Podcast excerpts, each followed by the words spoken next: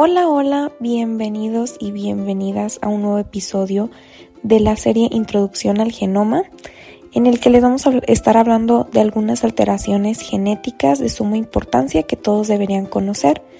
Les habla su amiga Julieta y pues el día de hoy en este episodio les vamos a estar hablando acerca de lo que es el síndrome de Klinefelter, eh, sus manifestaciones clínicas, cómo surge, cómo se diagnostica, además del tratamiento, algunas complicaciones que puede presentar, entre otros apartados. Espero que lo disfruten. Los dejo con mi compañero Nacho, quien les va a estar hablando acerca de las generalidades de este síndrome. Hablemos pues del síndrome de Klinefelter, que esta es la alteración más frecuente de los cromosomas sexuales. Se presenta en uno de cada 500 a 1000 varones. Su historia se remonta al año de 1942, cuando Klinefelter, Reipstein y Albrecht identificaron de forma inicial el fenotipo de este síndrome en nueve pacientes adultos que presentaban tres características en común. La primera era la ginecomastia. Esta se define como el aumento del tamaño de la glándula mamaria en el hombre de etiología variada, asociada principalmente al hiperestrogenismo. Otra característica que presentaban estos pacientes en común era la zospermia, que es la ausencia de espermatozoides en el líquido seminal eyaculado. Y la última era la hormona folículo estimulante elevada. Esta es una hormona de tipo gonadotropina que estimula las gónadas, sintetizada y secretada por las células gonadotropas del lóbulo anterior de la glándula hipófisis. Estas en el tejido testicular estimularán la espermatogénesis, que es el proceso de diferenciación y maduración de los espermatozoides. Fue pues que hasta unos años más tarde, en 1959, Jacobs y Strong reconocieron la presencia del cromosoma X supernumerario en los pacientes con este síndrome. Este síndrome es identificado en un 11 a 15% de los pacientes que presentan azospermia en la consulta diaria y es después hasta que aproximadamente en la pubertad se manifiestan las características físicas y clínicas típicas del síndrome de Klinefelter, que más adelante mis compañeros desarrollarán con mayor amplitud.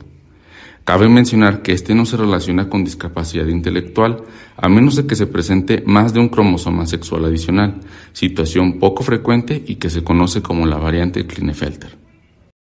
Wow, es muy interesante saber acerca de este síndrome, toda su historia, cómo inició este su descubrimiento.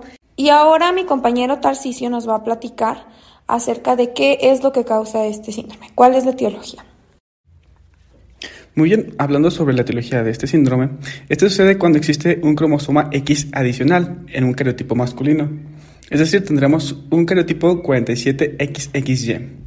El cromosoma X adicional puede provenir de origen paterno o materno, paterno en un porcentaje del 50-60% y materno en un porcentaje del 40-50%. Muy bien, en caso de que sea paterno, este tiene que suceder a fuerzas en la meiosis 1, ya que recordemos que la meiosis 1 se separa los cromosomas homólogos, y en caso de una no disyunción tendríamos de un lado un cromosoma X y de otro lado tres cromosomas, tendríamos uno X y dos Y, que posteriormente se desencadenarían en un en un gameto que tendría el cromosoma X y Y a la vez. Mientras que si es de origen materno, puede tener el origen tanto en meiosis 1 como en 2, ya que de cualquier manera tendríamos dos cromosomas X en alguno de los gametos. El cromosoma supernumerario puede sufrir la inactivación como un cuerpo de barro, más sin embargo, algunos genes de este cromosoma pueden mantenerse activos, los cuales van a causar los signos y síntomas característicos de este síndrome. Pero también puede reactivarse el cromosoma X, causando agotamiento germinal y aumentando la expresión de estos mismos signos y síntomas. Además, como dato muy importante, no hay factores de riesgo característicos o muy bien identificados, pero se considera que la edad materna es algo muy importante a tener en cuenta, ya que se relaciona con un mayor desarrollo de este síndrome, teniendo en cuenta que la edad materna mayor a 40 a 45 años es el que va a desencadenar o se puede relacionar con este síndrome. Muy bien, muy bien, Tarcisio. Es muy importante reconocer qué es lo que causa esta enfermedad y sobre todo el importante factor de riesgo, como nos mencionaste, que pues es la edad materna. Y ahora mi compañera Jimena nos va a estar hablando acerca de las manifestaciones clínicas y cómo vamos a poder identificar este síndrome. Bueno, vamos a hablar sobre las manifestaciones clínicas más importantes de este síndrome. Primero hay que tener en cuenta que menos del 10% de los casos que se diagnostican son en etapa infantil. Por lo general son asintomáticos y pueden presentar defectos relativamente comunes como criptorquidia, paladar hendido o hernia inguinal. Los niños pequeños pueden mostrar algún grado de hipotonía o retraso psicomotor, que éste se puede corregir con posterioridad. De forma inicial, la talla se encuentra en el promedio y después de los 8 años alcanza percentiles normales altos. El inicio de la pubertad no se afecta y los valores de testosterona son normales bajos, aunque a partir de los 13 años se observa un incremento gradual de gonadotropinas. En esta etapa se desarrolla ginecomastia, signos de hipoandrogenismo como vello facial escaso, distribución ginecoide de grasa corporal. La talla sigue en aumento con fenotipo eunocoide por extremidades inferiores largas. Además, pueden sufrir laxitud ligamentaria generalizada con pie plano, sifoescoliosis y tórax en quilla o en embudo. El crecimiento testicular durante la pubertad es escaso y en los adultos los testículos son pequeños y de consistencia firme, con un diámetro promedio que no supera los 2 centímetros, a diferencia de los adultos normales, que es de 3.5 centímetros. Los adultos afectados son azoespérmicos. Una gran proporción de estos casos se diagnostica hasta buscar atención en clínicas de fertilidad. Bueno, pues es muy importante conocer todas estas manifestaciones clínicas porque así desde que el pequeño está creciendo podemos identificar trastornos o pues algunas manifestaciones que nos pueden indicar que tenga este síndrome. Y pues ahora yo les voy a hablar acerca de cómo se diagnostica un síndrome de Klinefelter. Hay dos formas. Anteriormente se diagnosticaba eh, a partir del nacimiento a través de un cariotipo y basándose también en las manifestaciones clínicas. En este caso el cariotipo puede ser el que nos indicaba un o el que nos ayudaba a identificar un diagnóstico definitivo.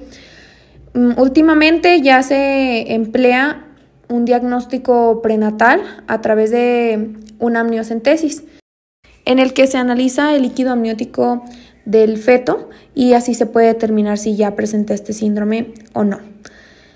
En cuanto al tratamiento, hay que destacar primero que pues, los, los, pequeños que no reciben tratamiento tienen un mayor riesgo o probabilidad de presentar problemas en el desarrollo por lo que es muy importante una intervención precoz, en la que se incluye un ambiente positivo en casa y en la escuela, el soporte cognitivo y psicológico, así como la, terapia hormonal. En cuanto a la terapia hormonal, pues incluye el tratamiento sustitutivo con testosterona, que debe iniciarse al comienzo de la pubertad, alrededor de los 12 años de edad. Este pues va a promover el desarrollo de los caracteres sexuales secundarios, el crecimiento testicular, más no su función, y un aumento de la masa muscular que les va a dar una apariencia más masculina. También entre los tratamientos se encuentra la mastectomía para remover el tejido mamario excesivo y esto es muy importante también comentarlo que estos varones que presentan el síndrome de Klinefelter tienen un alto riesgo de desarrollar cáncer mamario, por lo que deben acudir a revisiones periódicas para verificar que todo esté bien. Para el tratamiento de la infertilidad se utiliza la tecnología de reproducción asistida, esto para hombres que desean procrear, y pues la terapia del habla y la terapia física, que nos ayuda en niños que tienen problemas del habla, del aprendizaje o que presentan debilidad muscular.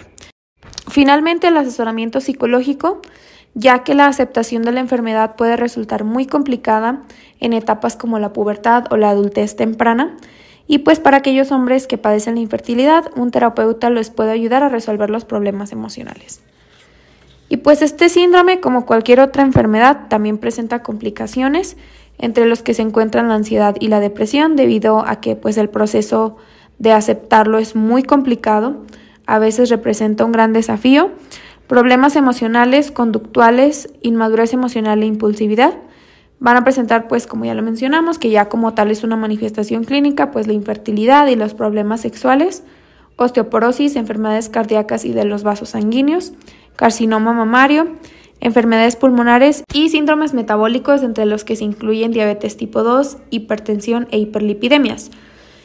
Además, estos varones tienen un alto riesgo de desarrollar trastornos del sistema inmune, como puede ser lupus y artritis reumatoide, y finalmente un pequeño porcentaje puede desarrollar trastorno del espectro autista. Y pues eso es todo lo que corresponde al episodio de esta semana. Espero que lo hayan disfrutado mucho, compártanlo, difúndanlo con sus amigos, con su familia, envíenles este podcast y ayúdenlos a empaparse de información muy interesante y pues los esperamos en el siguiente episodio de Introducción al Genoma. Gracias.